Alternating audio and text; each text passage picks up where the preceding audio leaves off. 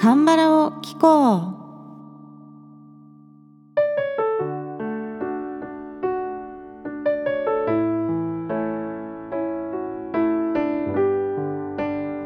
皆さんこんにちは。あんにゃせよ。ふうかです。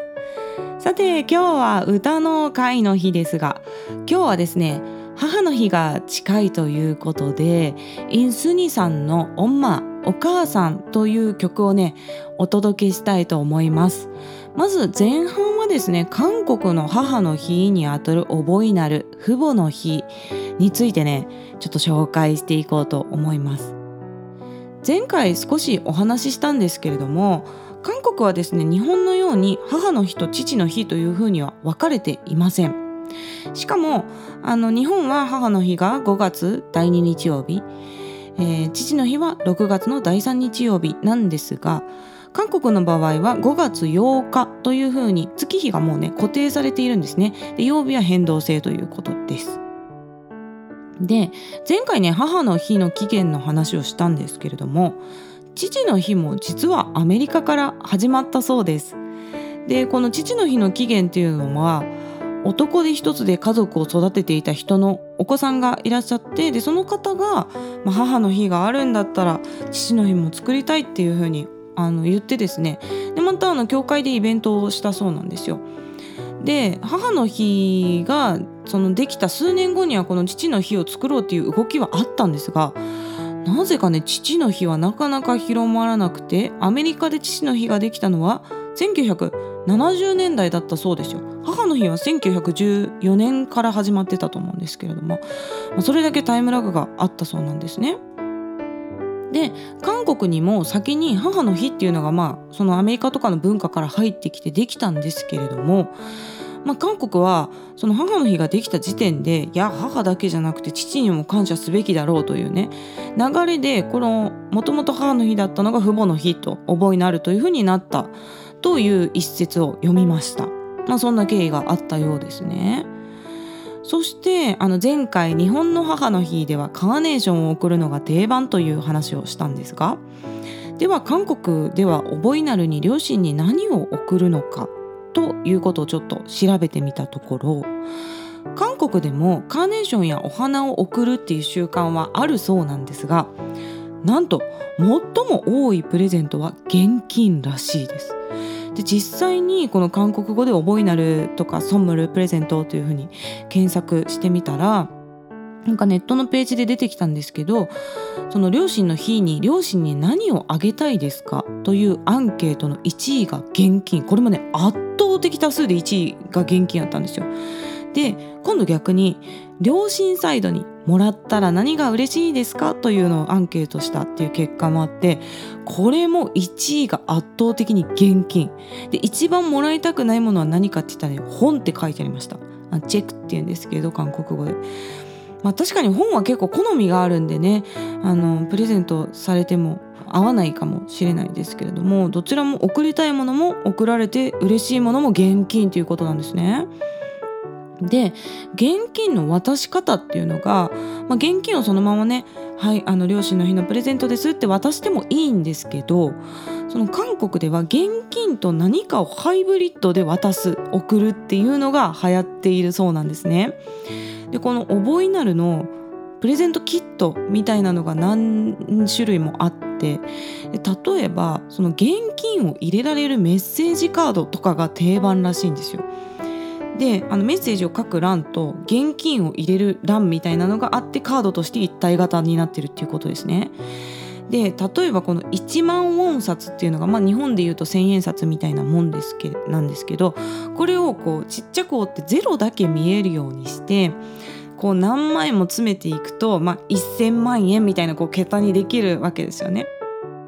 でそれの下にねこうあの1,000万とかいう数字の下にあのお父さんお母さんいつもありがとう愛してます。今はねこのこれだけのお金しかあげられないけど将来は本当に1,000万ウォンをプレゼントするねとかいうねメッセージを書いてでも実際にはこう折ってるから、まあ、8万ウォンか10万ウォンかそんなもんですよね、まあ、1万円ぐらいの資金でできるんですけどそうやってやってプレゼントすると。そうするともう両親はねすごく感動するみたいなんですよ。であのあこんなにたくさん稼いでくれるんだ約束だからねみたいな感じで、まあ、それが親子のねコミュニケーションのすごい大事な時間っていうことみたいなんですね。で最近ネットで これ見たのはあの花束と現金のハイブリッドっていうのがあってで日本でもお花屋さんとかでこうガーベラとか買うとこう開きすぎちゃわないように花の周りにこう1枚ずつ薄いビニールみたいなのがこう巻いてあることがあるじゃないですか。なんとあれを全部現金でやるっていうのを見たんですよ。つまりあの1個ずつのこうガーベラとかバラとかのあのお花の周りに1万本札5万本札商品券とかが全部巻いてある花束です。お金の花束みたいな。かなりね圧巻のビジュアルだったんですよ。現金と花束のハイブリッドプレゼントでなんかこういうのも結構あるみたいですね。日本だとちょっともう現金を見える形で渡すっていうのはちょっと引いてしまうところがあってあまりちょっと文化的には馴染まないかもしれないんですけれども、まあ、それが愛情表現っていうことなんですね。ここはもう本当文化の違いだと思います。日本ではね確かにそのお金をそのままプレゼントするっていうことはないですけどあの就職して初任給で両親にご馳走したりするのに似てるのかなっていうふうに思いましたね。こう両親にお金をプレゼントするっていうのがね、まあ、そんなあの覚えなる両親の日のプレゼントのお話でございました。えー、そして後半です。今日カバーする歌手インスニさんの話をね少ししていきたいと思います。でインスニさんは1957年生まれの65歳でいらっしゃるそうです。もうめちゃくちゃ大御所歌手でいらっしゃいますね。デビューは1978年。ジャンルとしては R&B の曲が多いんですけれどもバラードもとてもお上手でございます。私はインスニさんはですね「ガチョウの夢」っていう曲で知ったんですよ。でインスニさんがこの「ガチョウの夢」っていう曲を発表されたのは2007年だったそうなんですが私は「ドリームハイというドラマでこの曲を知りました。で「ドリームハイっていうドラマの最初にこうヘミちゃんっていう主人公と親友のベッキーっていう子が芸能高校のオーディションを受けるっていうシーンがあるんですけれどもその場面でね2人がねこうユニゾンというかハモリをしながら歌うんですよ。で「くれよな何組そうよ」っていう曲なんですけどこの部分をねハモるんですけどそこがめちゃくちゃ綺麗でねでこの曲誰が歌ってるんだろうっていうことで調べてインスニさんの「ガチョウの夢」っていう曲に出会いました。で当時私はインスニさんのオリジナル曲だと思ってたんですけど実はこの「ガチョウの夢」っていう曲は元はカーニバルといってキム・ドンリュルさんとイ・ジョクさんのユニットが1997年に発表した曲だったんですね。でキム・ドンリュルさんが作曲イ・ジョクさんが作詞をされたということです。で言われてみれば確かにねこのキム・ドンリュルさんらしいダイナミックなメロディーでできてますよね。でこのキム・ドンリュルさんもイ・ジョクさんも私はとても大好きな歌手なんで今後あのカバーしていく予定でございます。そしてインスニさんの話に戻りますがこのインスニさんというのはアフリカ系アメリカ人のお父様と韓国人のお母様の間に生まれた、まあ、ハーフ最近的に言うとダブルですねあのだったそうです。でなんですけどお父さんは生まれてすぐにねいなくなってしまったようで生まれた時からお母さんが女手一つでインスニさんを育てられたそうです。でインスニさんが生まれたのが1957年ということで、まあ、1950年代っていうのは今よりさらにね差別とか偏見とかが根深いといった時代だったので本当に大変な生い立ちだったと思います。で今日は「オンマ」といってお母さんのことを思って作られた曲というのを歌うんですがインスニさんには「アボジ」という曲もあってですねこちらも本当に名曲なんです。でも感情をねいっぱいに表現して歌ってらっしゃる動画があるのでこのアボジの方の歌唱動画もね概要欄に貼っておきますので是非ご覧になってみてください。さて今日歌う「オンマー」の歌詞紹介に入っていきます。でこの曲は2015年放送のドラマ「オンマニッカクエンチャーナ」お母さんだから大丈夫というドラマの OST なんですけれどもインスニさんがご自身のお母さんを亡くされた後に書いた曲だというふうに言われています。でいなくなってしまってから痛感する自分を愛してくれた人のありがたさそういったことがね切々と歌われている内容となっております。では歌詞の紹介に行きますね。まず1番。 사랑만을처음으로내게준사람愛だけを最初に私にくれた人눈감아도나만걱정해준한사람亡くなっても私だけを心配してくれた人この「ヌンガマド」っていうのは「目を閉じても」っていう直訳なんですけれども、まあ、おそらく、 まあ、亡くなってもっていう意味なんじゃないかなということで今回亡くなってもというふうに少し意訳しております。바보라서항상곁에있을것같다バカだからいつもそばにいるようだったというのが直訳なんですがまあいつもそばにいてくれるだろうと思ってたっていうことですね。그가슴이찢어진걸몰랐죠 この胸が引き裂かれるということも分かってなかったっていうことですね。そして次です。ソリネをミヤナダウロスミダ声を上げてごめんねと泣きました。サランガンダマルド 못한 나였습니다. 愛しているの言葉も言えなかった私でした。바보라서 다른날이많을것ったバカだから違う日がたくさんあるようだったというまあ直訳ですけれども多分もうどんどんそのお母さんと一緒にいる日がずっと続いていくもんだと思ってたっていうことですね。사랑한다말을미룬나라서愛してるの言葉を先延ばしにした私だから。 ね、お母さんに愛してるってことを伝えられなかったっていう後悔と、まあ、お母さんへの感謝から始まる曲です。そしてサビの部分。엄마나를너무사랑한사람お母さん、私をとても愛した人。엄마내가해준게없는사람お母さん私が何もしてあげられなかった人 ここも根がへじゅんげんんだったら私がしてあげたことがない人っていう意味なんですけど、まあ、何もしてあげられなかった人っていう意訳がね、まあ、日本人にはちょっとしっくりくるかなと思ってそうしています。그사랑안에서너무행복한걸몰라서その愛の中でとても幸せだったことを知らず나만알고나만사랑했던날 自分のことだけを考え自分だけを愛していた私を四祖へを許してください。という歌詞ですね。まあ、なかなか切ない歌詞の曲なんですが、メロディーもとっても綺麗な曲なので、では、えー、インスニーさんのオンマーを歌いました。聴いてみてください。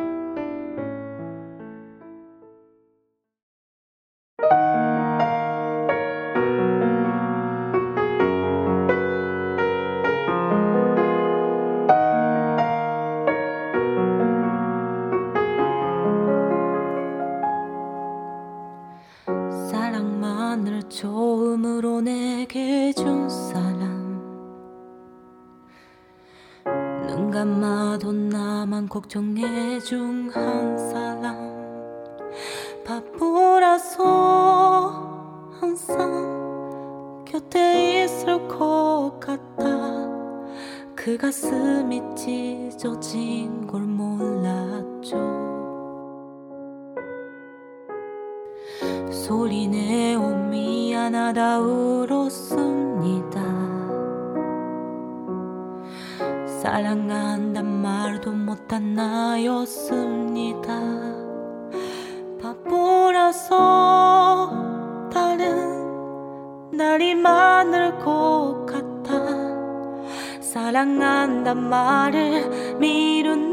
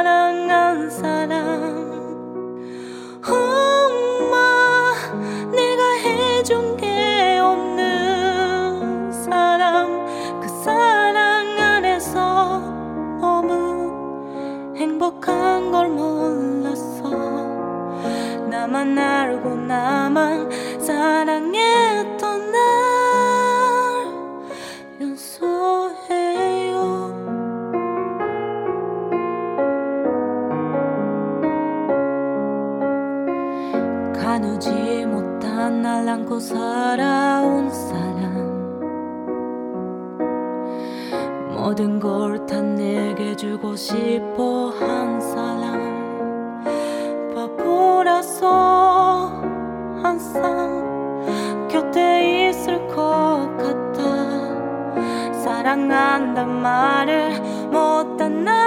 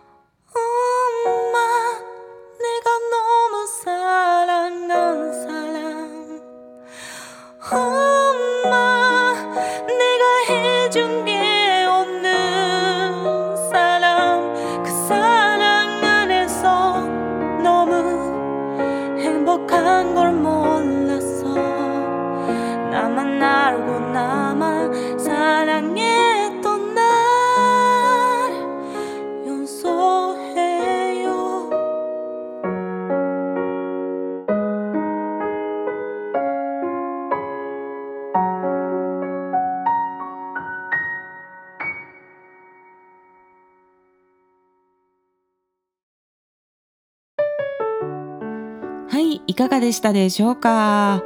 インスニさんの原曲はですね、まあ、ストリングスが2番からガーッと入ってラストに向かってスケールが広がっていく感じになっているんですがえまた今回も音源はピアノ1本で作ってみました。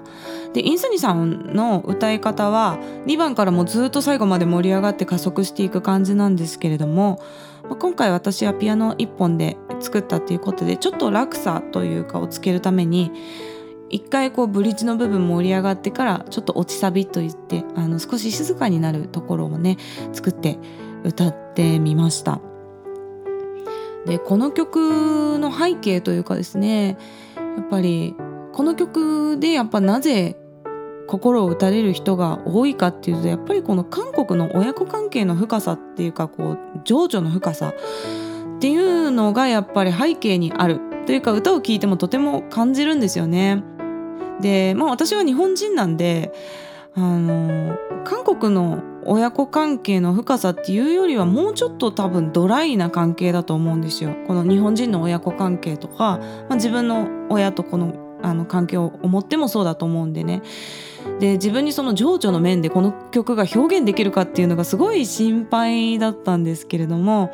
まあ、自分なりにね心を込めて歌ってみました。えー今日放送からでもねまだ母の日間に合いますのでぜひあの今年ねプレゼントをあげてみようっていう方はこれから買ってお母さんに感謝の気持ちを伝えてみてもいいかもしれません今日同じ時間に YouTube に歌唱動画が上がります。YouTube は韓国語歌詞の下に日本語訳を表示するよう編集しておりますので歌詞を見ながら聞いてみたい方はぜひこちらもよろしくお願いします。概要欄の質問箱からメッセージや質問リクエストなどぜひ気軽に送ってください。日本語でも韓国語でも大丈夫です。特にリクエスト企画に向けてリクエストを募集中です。では YouTube の方もよろしくお願いします。ではまた次の放送でお会いしましょう。さようなら。